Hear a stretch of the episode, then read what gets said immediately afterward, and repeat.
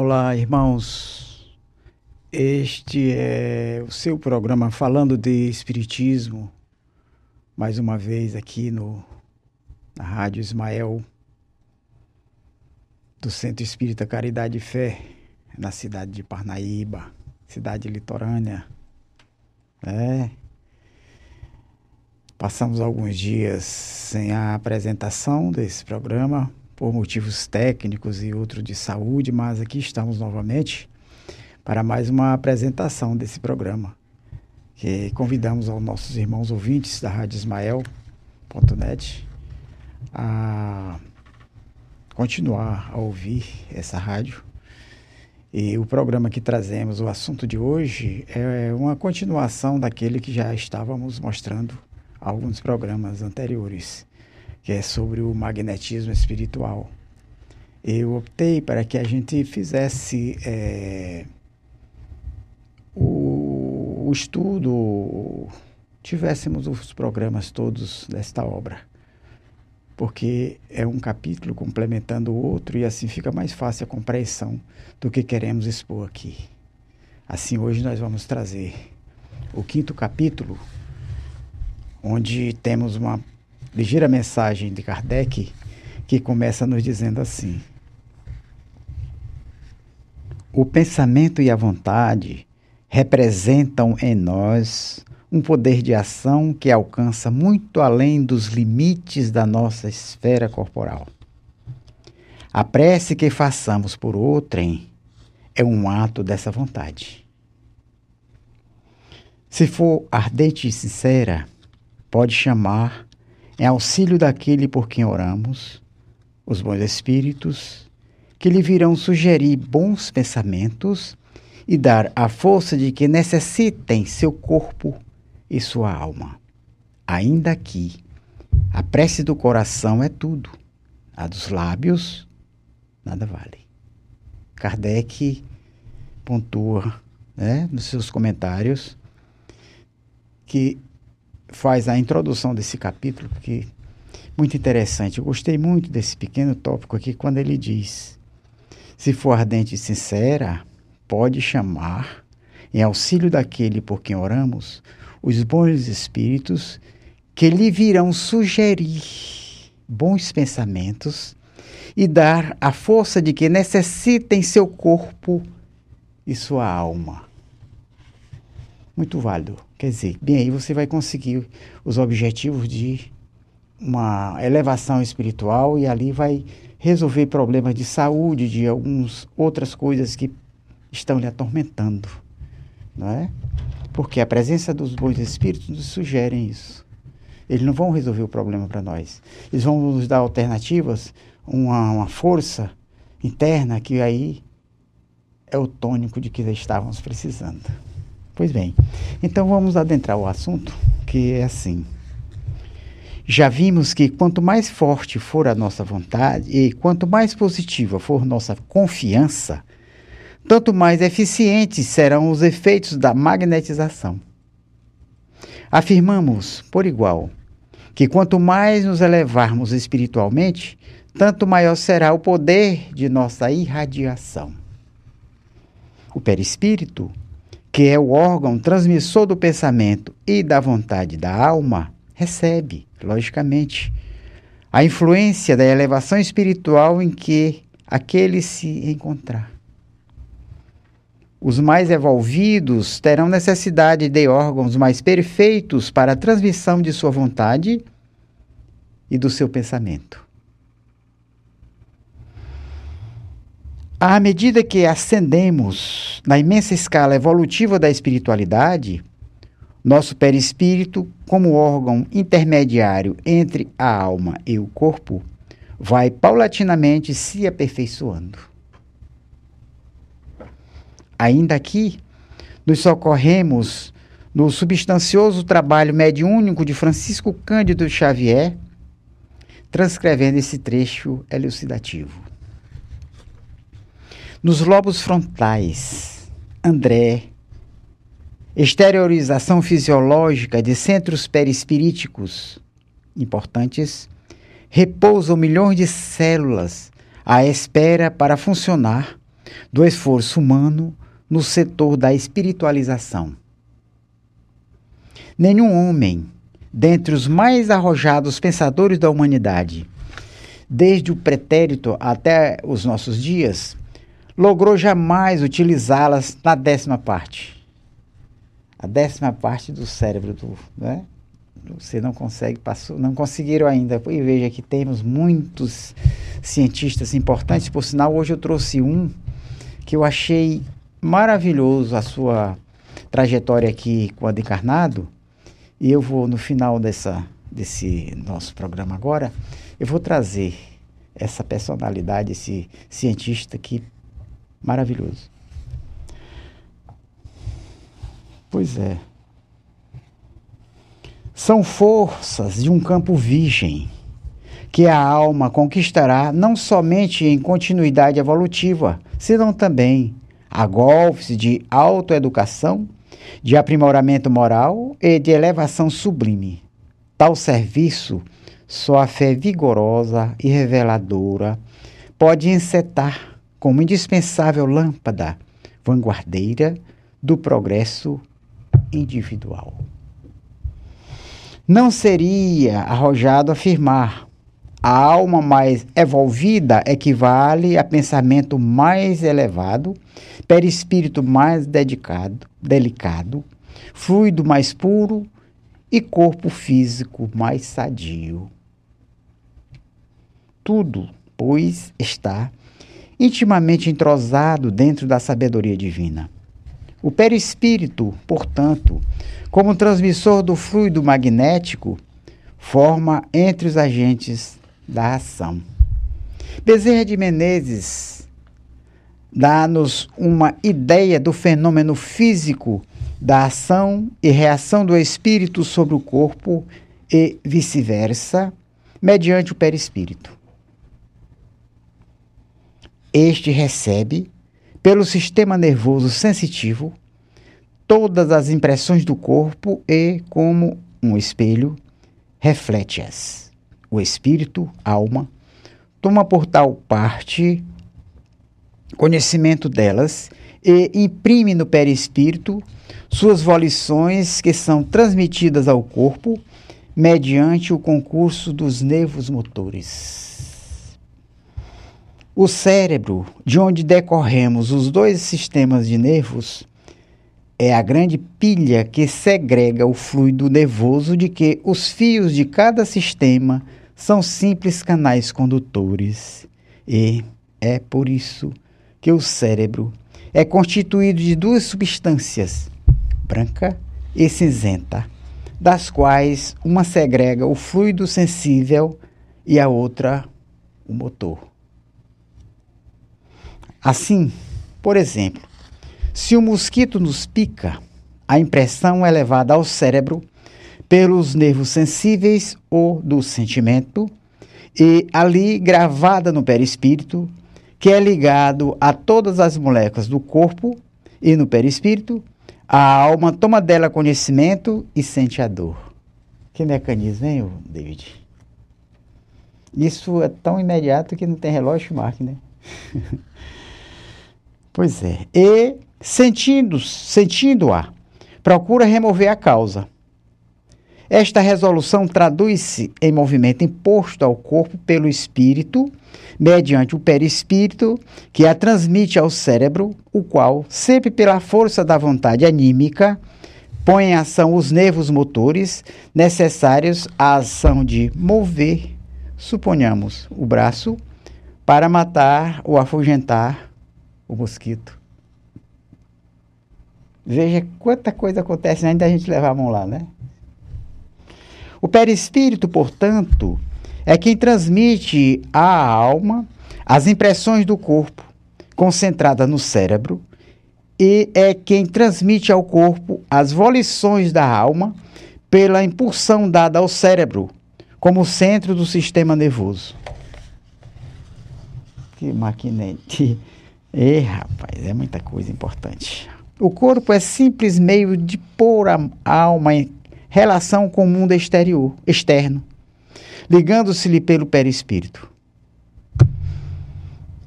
Espírito tem suas relações, Bezerra de Menezes. Eita. Então, é, são é, é, esse tipo de coisas, David, que eu acho muito importante quanto as percepções que ficam assim. As pessoas não buscam entrar num, num, num campo de, de estudo, de conhecimentos, a fim de se esclarecerem com relação a tantas coisas que acontecem ao nosso redor conosco. Parecem assim coisas tão banais, mas veja como é importante essas explicações. Vamos mais. Vê-se assim que a ação magnética, que é o espírito, alma, ele está explicando, espírito quer dizer nós encarnado agora, que ele chama alma, né? Do magnetizador, imprime no seu perispírito, viu? Que o, do, a, a, o que o magnetismo, que o magnetizador imprime no seu espírito, vai influenciar o perispírito de quem recebe a ação. Vale dizer que a transfusão do fluido nervoso se opera de perispírito a perispírito. E em se chegando a essa conclusão, mais seguramente se compreenderá a natureza espiritual da ação magnética e as íntimas relações entre o espiritismo e o magnetismo.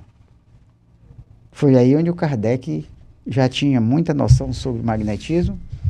Ele e um grupo de estudiosos, cientistas como ele era. E quando surgiu as mesas girantes, aqueles movimentos lá que ele precisava ser explicados, que estavam se tornando assim é, meio de diversão e até muita gente ganhando dinheiro por isso. O Kardec não, aí tem, tem mais coisa além disso aí. E como ele já tinha né, o conhecimento sobre magnetismo e outras mais ciências espirituais, né, podemos dizer assim, o espiritismo para ele veio né, bem mais fácil. É por esses motivos que consideramos o magnetismo como meio, como processo, e não como ciência especializada. Você sabe por quê, David? É, o magnetismo ele, ele tem diferença entre pessoas. Cada um tem maior ou menor, é, digamos, poder ou ação, modo de ação. Por isso que é o Mesmer, não estou enganado, Mesmer, que criou o mesmerismo, ele não acreditava que existisse alguma ação espiritual no momento de magnetizar. Por quê? Devido à diferença que existia entre os seres, né, as pessoas podiam ter maior ou menor grau de influência é, do próprio corpo, era uma geração de energia dele mesmo e por isso independia. Ele achava que independia de uma ação espiritual. Quando na realidade uma coisa está bem chegada à outra. Se alguém tem menos, automaticamente a, que nós estamos vendo. Se alguém tem menos evolução, quer dizer, está menos, está em. Né? Ainda não tem os conhecimentos necessários por isso tem mais dificuldade. Importante, né? O fluido magnético, vital, ou fluido nervoso no entender de alguns, que emana do corpo dos magnetizadores e que tem sido o motivo principal das críticas da ciência materialista, é uma transformação ou modificação do fluido universal, que por sua vez sai do todo universal, ou seja, do conjunto dos fluidos existentes no espaço. Diz Raustang, o fluido universal que toca de perto a Deus e dele parte, constitui pela sua quintessência e mediante as combinações, modificações e transformações de que é passível, o instrumento e o meio de que se serve a inteligência suprema para, pela onipotência da sua vontade, operar no infinito e na eternidade todas as criações espirituais, materiais e fluídicas destinadas à vida e à harmonia universais, para operar a criação de todos os mundos, de todos os seres em todos os reinos da natureza, de tudo que se move, vive, é. Meu filho hoje não ligou aí, não? Vê isso aqui, ó. O apóstolo, o apóstolo Paulo sentia a potência criadora do Senhor, do, do Senhor quando dizia: Tudo é dele, tudo é por ele, tudo é nele. E nele é nele que temos a vida, o movimento e o ser. Está no Ato dos Apóstolos. Essa declaração de Paulo, essa afirmação de Paulo, o apóstolo. Aí vem as perguntas daqueles que não aceitam, não compreendem, é o seguinte: Existirá mesmo fluido? Como se poderá provar a sua existência? Mera ilusão, concepção gratuita e arbitrária, afirmam sectaristas de todas as matizes de, de combulhada com os materiais. Materialistas, desculpem, pois nem sequer a Bíblia a ele se refere. Isso tem muito assim um ponto de referência à Bíblia, né? Não tem na Bíblia. Tem, mas veja aqui, ó, o que, que ele diz aqui. E houve mesmo certo autor que, no afã de destruir mais essa mistificação, alterou conceitos fundamentais, confundindo o perispírito com o ectoplasma, força vital, fluido humano, e outros supostos sinônimos que apenas revelam profunda e absoluta ignorância da pró própria doutrina que criticam. Não conhecem e começam. Mas veja o que, que esse autor vai dizer. Entretanto, aceitando como aceitam a concepção adâmica da raça humana, tal como se encontra na Bíblia, rapaz, é, é formidável. Deviam, pelo menos, desconfiar que o sopro da formação do homem teria sido a emanação do fluido magnético, do fluido universal, que tão intransigente e confusamente negam. Não soprou, não fez o barro e soprou na narina? Que sopro foi esse? fluida. Mas não procuram, né? É por isso. Pelos métodos da ciência positiva e, portanto, pela experimentação, pela observação, pela análise, pelo raciocínio lógico, deduzirão os céticos a sua conclusão. Desejam real e sinceramente a prova? Então, por que não experimentam? Por que não observam? São falhas gratuitas, desonestas as demonstrações que fazemos, a ponto de nos truncarem as palavras e os conceitos fundamentais? Ah, então uma só alternativa: a demonstração contrária ou o silêncio. Se você não prova que eu estou errado, que isso aqui está errado, então fique quieto.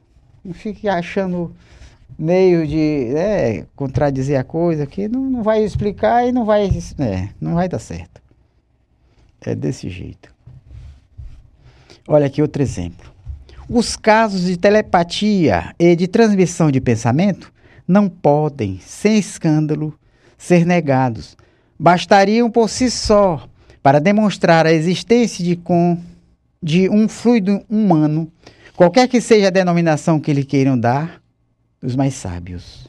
Com efeito, observe Eduard Bistrolé, Alberto de Rochas, que para que possa ocorrer a comunicação telepática entre dois cérebros, é necessário que exista, exista entre eles um veículo que se propague de um para o outro como onda nervosa ou fluídica. Assim como é, é impossível conceber a distância da telegrafia sem fio, sem as ondas elétricas que atravessam o espaço e influenciam os aparelhos receptores. Assim também não se pode conceber o fenômeno da telepatia sem a existência de um agente fluídico. Pensamento a pensamento, fluido. Rapaz. Os experimentadores são unânimes em afirmar que os sonâmbulos não só veem o fluido que se escapa dos dedos dos magnetizadores, como também atestam a sua maior ou menor intensidade e a sua quantidade pela cor mais ou menos brilhante. A força magnética do operador pode ser igualmente indicada por eles. E ele vai dar já um exemplo aqui. La Fontaine apresentou a um sonâmbulo um copo d'água magnetizada por diversos dos seus discípulos, e o paciente descreveu tantas camadas de fluidos quanto eram os magnetizadores, distinguindo uns dos outros. Importante, né, Deus? Então, o experimentador colocou um copo e pediu que todos aqueles seus assistentes fizessem uma magnetização ali, tipo um passe naquele copo com água.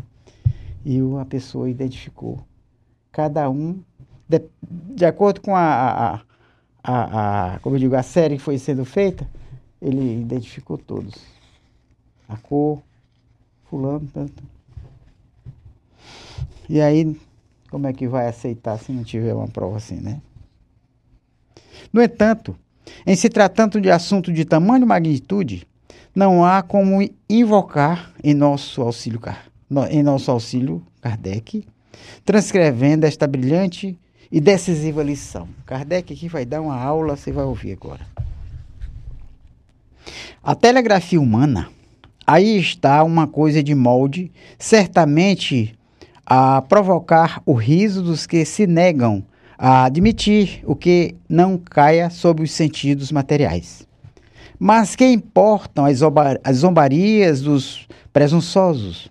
As suas negações, por mais que elas se multipliquem, não obsterão a que as leis naturais sigam seu curso, nem a que se encontrem novas aplicações dessas leis, à medida que a inteligência humana se ache em estado de lhes experimentar os efeitos.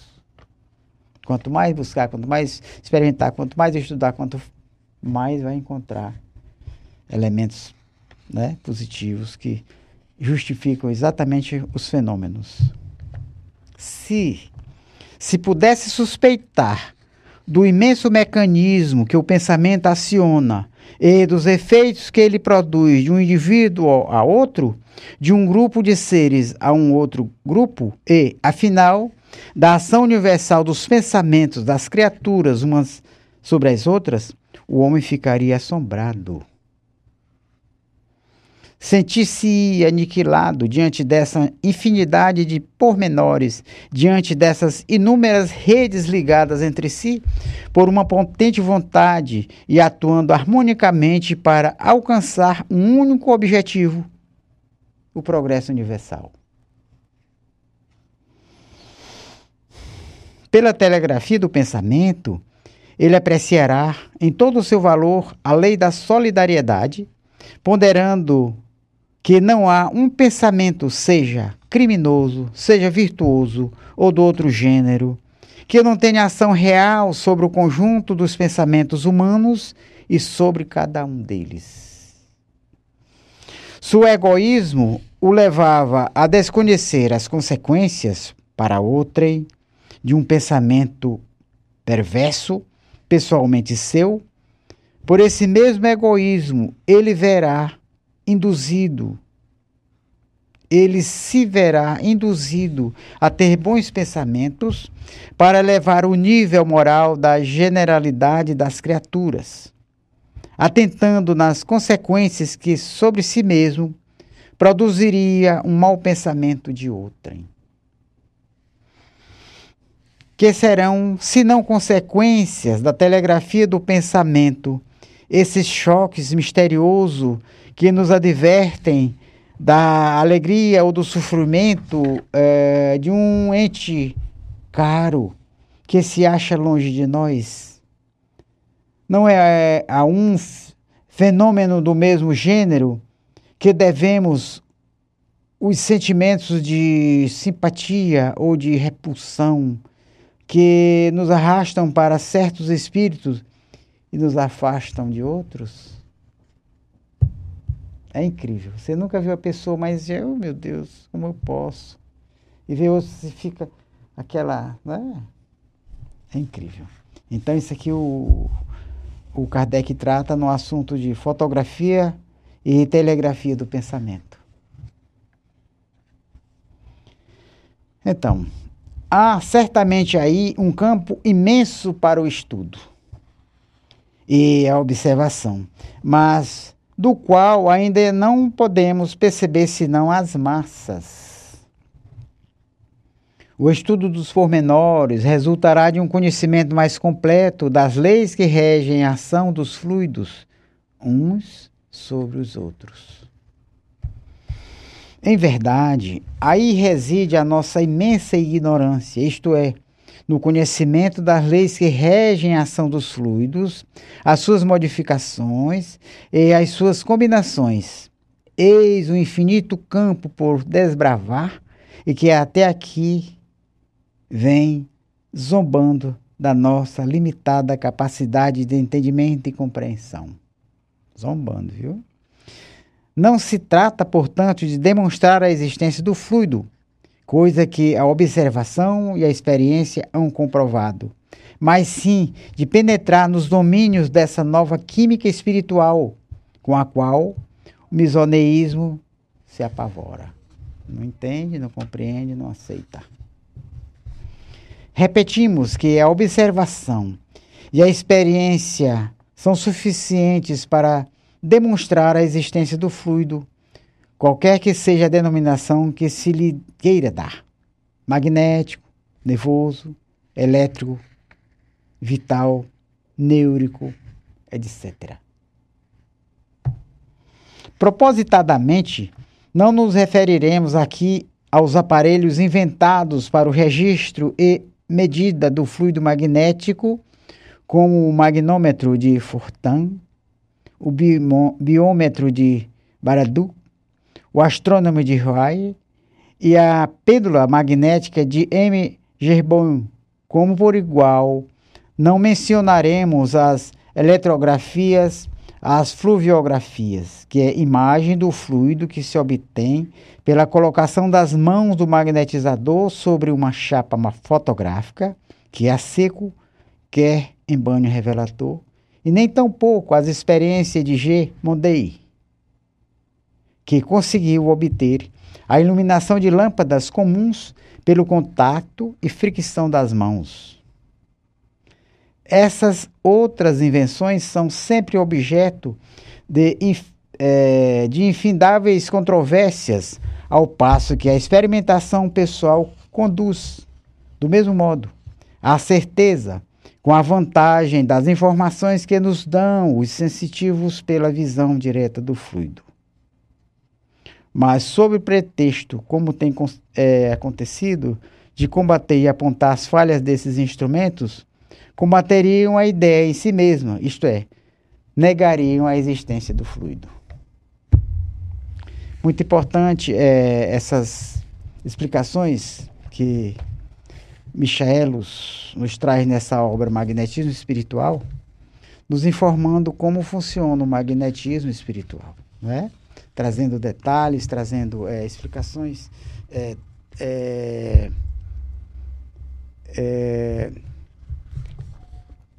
tópicos de outras obras que complementam o assunto a que nos referimos. E como eu falei, nós já temos algum tempo, né, eu trouxe aqui, meus amigos, irmãos ouvintes da Rádio Ismael, uma obra que eu achei importantíssima. É uma pesquisa de Hermínio Carvalho de Miranda, um grande. É, esse Hermínio, ele, acho que nossos irmãos conhecem. Ele nasceu em 5 de janeiro de 1920 em Volta Redonda, Rio de Janeiro. Formou-se em ciências contábeis e trabalhou na Companhia Siderúrgica Nacional até se aposentar. Seu trabalho levou a viver em cinco anos em Nova York, Estados Unidos, onde aprimorou seu inglês e tornou-se exímio com tradutor dessas línguas. Seu primeiro título, Diálogo com a Sombra, foi publicado pela FEB em 1976. Eu acho que eu tenho essa obra. Depois vieram mais de 30 títulos, a maioria tornou-se best-seller. Pois bem, Hermínio é um respeitado pesquisador, escritor, tradutor e homem de bem. Então ele fez essa pesquisa desse esse cientista aqui é, e ele colocou como título dessa obra é, O Pequeno Laboratório de Deus.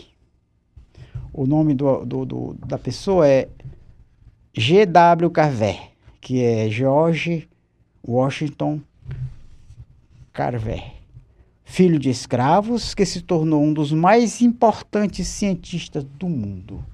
Agora, onde ele se destacou? é, fui pesquisando sobre o amendoim e a batata doce. Certo? Então, nós vamos ver aqui. Eu, eu separei só um pouquinho aqui de. É, de cada é, assunto desse, porque isso aqui é a biografia dele. É um senhor de cor escura. Eu vou mostrar aqui a foto dele. Senhor negro, filho de escravos, criado sem pai, sem mãe praticamente, porque a escravidão o obrigou a, a procurar como sobreviver e de certa forma ele se destacou pela sua inteligência, o esforço e a vontade de sobreviver e com isso ele foi conseguindo. Amava as plantas, a natureza e tornou-se uma pessoa muito importante nesse campo. Então eu vou trazer aqui alguma coisa sobre o amendoim, sabe? É um pequeno texto curtinho e mais adiante eu vou ver se acho alguma coisa sobre a batata doce, sabe? Eu acho que eu desmarquei, mas eu vou eu tenho alguma coisa que eu já li a obra toda e sei mais ou menos dizer. Então, que aqui, em 1898, o professor Carvé publicou seu primeiro boletim sobre a batata doce. Tinha suas razões para ver grandes possibilidades no cultivo e na industrialização do tubérculo. Ele mesmo começou a plantá-la experimentalmente para que, melhorando a produtividade, pudesse ensinar novos métodos aos agricultores. Pois é, aqui eu vou pular um pouquinho pelo seguinte, porque ele, ele, por que a batata doce? Porque ele tinha, é, na época, nos Estados Unidos, o maior cultivo deles era o algodão. Só que a, o algodão, devido a eles repetirem muitas colheitas e usar muito agrotóxico, a terra perdia o viço, ficava campos enormes, é, com pouca produção, ia cair na produção até. Então, quando ele começou a se interessar e pesquisar, ele foi primeiro no amendoim. No amendoim, ele achou. Onde eu botei, Assis?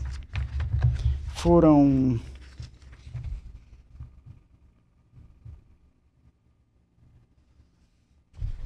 Eu, eu deixei. Mas no amendoim ele achou em média, digamos, cento e poucas é, utilidades. Mas vamos ver bem aqui. Ele foi chamado, devido à cor negra, ele, ele não podia frequentar os setores dos brancos. Né? Andar em elevador, ele tinha que subir pela escada e sempre era escada de serviço por trás. E quando era para entrar para fazer uma conferência, alguma palavra, alguma coisa, tinha que ser o último a ser chamado e ter tempo limitado para, sabe? Porque a, a, aquela época o preconceito era insuportável. Antes da escravidão, antes de ser abolida a escravidão, então ele, eles sofriam tudo isso. Então aqui sobre o amendoim diz assim, ó. Eles reuniram, fizeram uma, uma reunião para é, saber deles sobre o amendoim. Tá? Depois é que eu chegar lá na batata doce. Nós temos ainda uns 10 minutos. Pois bem.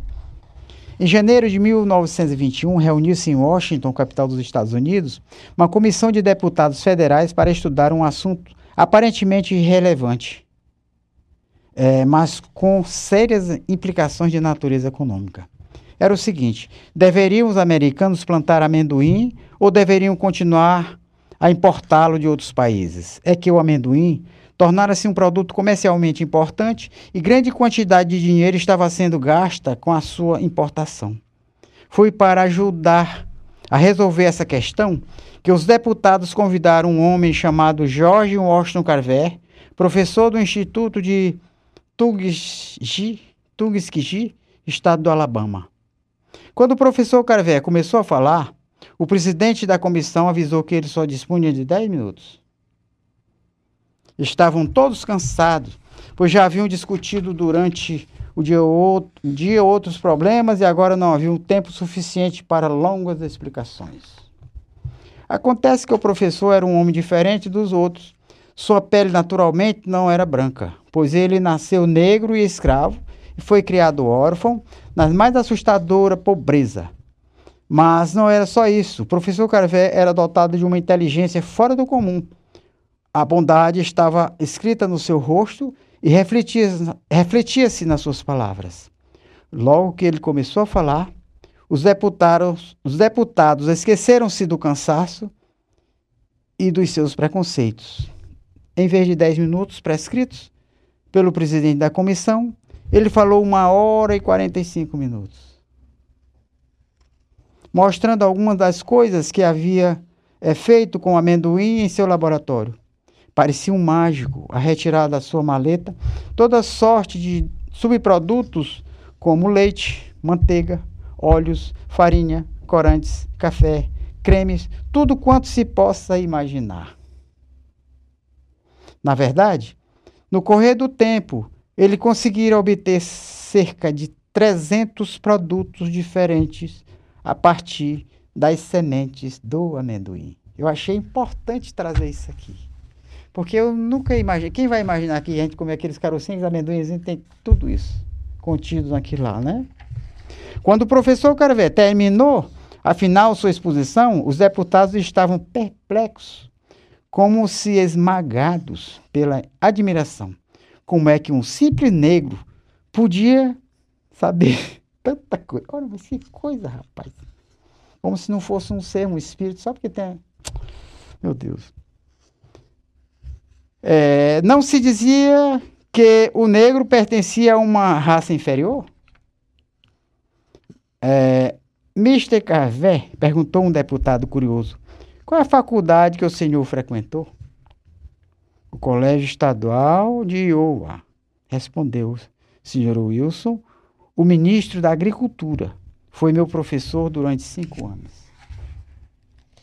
O senhor acaba de prestar a esta comissão um grande serviço, proclamou outro deputado.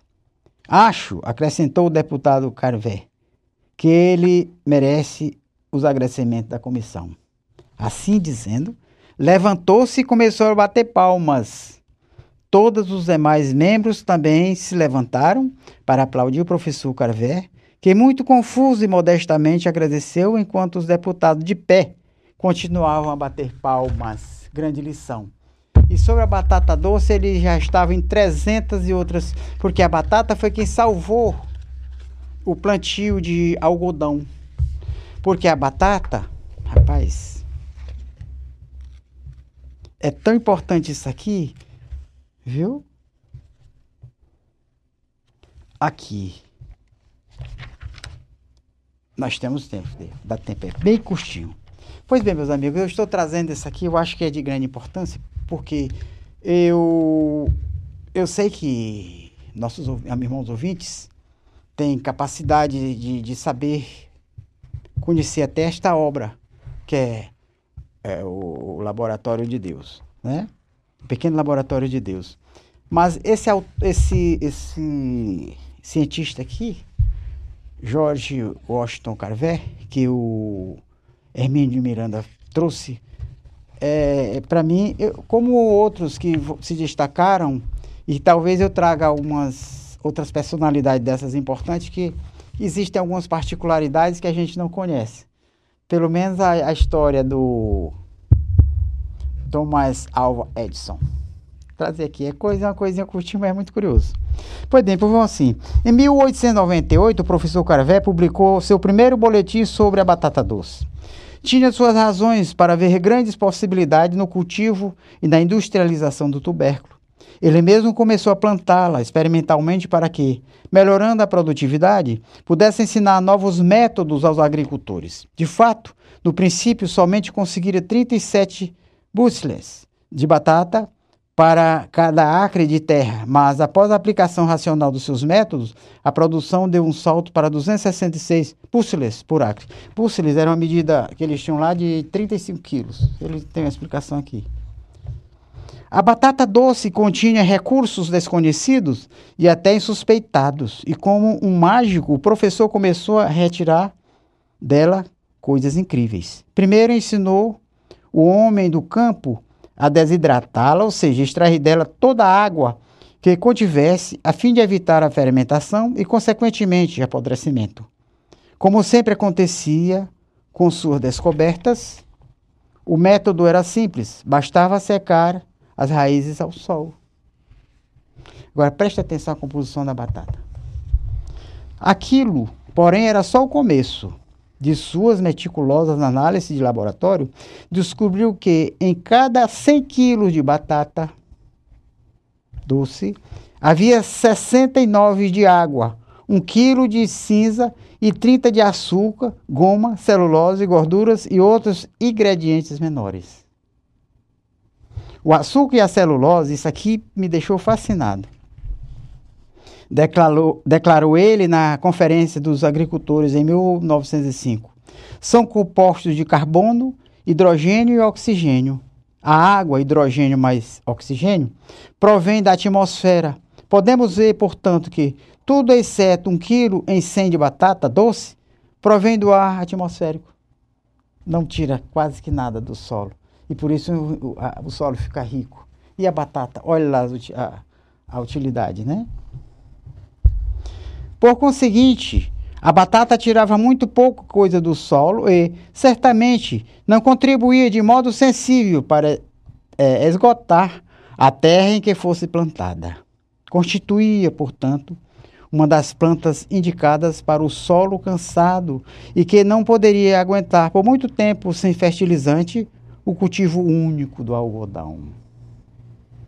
Por outro lado, do açúcar e da goma se podia fazer uma porção de outras coisas, como muitas das mulheres dos lavradores ganhavam um dinheirinho extra como lavandeiras, o professor ensinava um processo simples e caseiro de obter a hoje esquecida goma de passar roupa, de passar roupa, a partir da batata doce.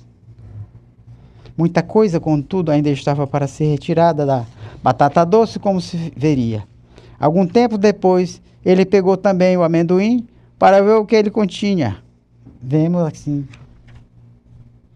daqui a pouco. Quer dizer, espíritos como esse, meus irmãos, eles têm.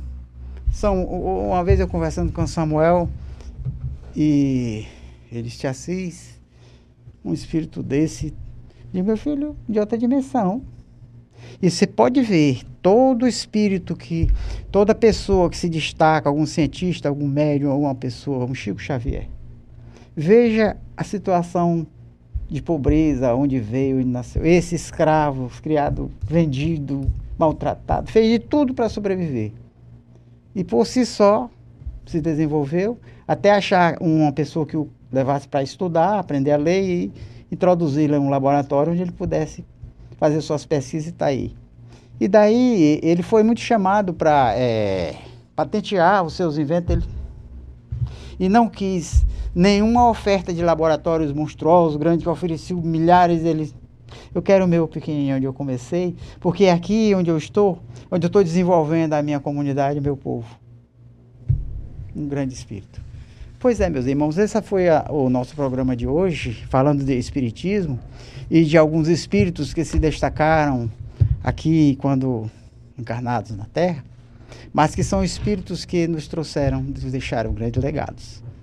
Muito obrigado pela audiência, continue a ouvir a Rádio Ismael e até uma próxima oportunidade. Você acabou de ouvir Falando de Espiritismo